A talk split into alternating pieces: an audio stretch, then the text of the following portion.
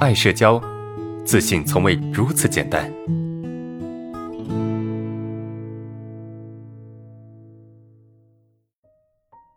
我们看第二个问题，我想问一下啊，我老是觉得公共场合要开心一点啊，因为怕自己沮丧、紧张的表情会传染，但是自己装的自信、开心又非常累。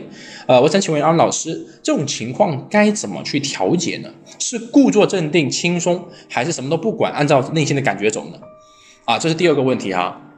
这第二个问题，呃，我跟同学们讲啊，就你在公共场合里面，其实。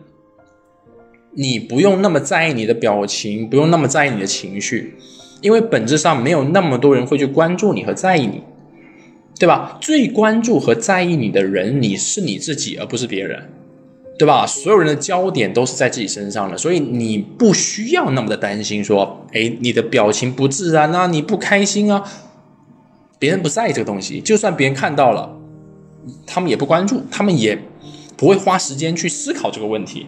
因为这个是别人的事情，跟我没关系，懂吗？这一点你得明白。第二个，你是要装很自信、很开心吗？不需要啊，你是怎么样就怎么样啊，对吧？你不要把注意力放在我该开心还是该难过，我难过了还是开心，你不需要放在上面，懂吗？你的关注点应该是在哪里？应该是在你在这个环境里面，你该做什么？这是你该关注的地方，懂吗？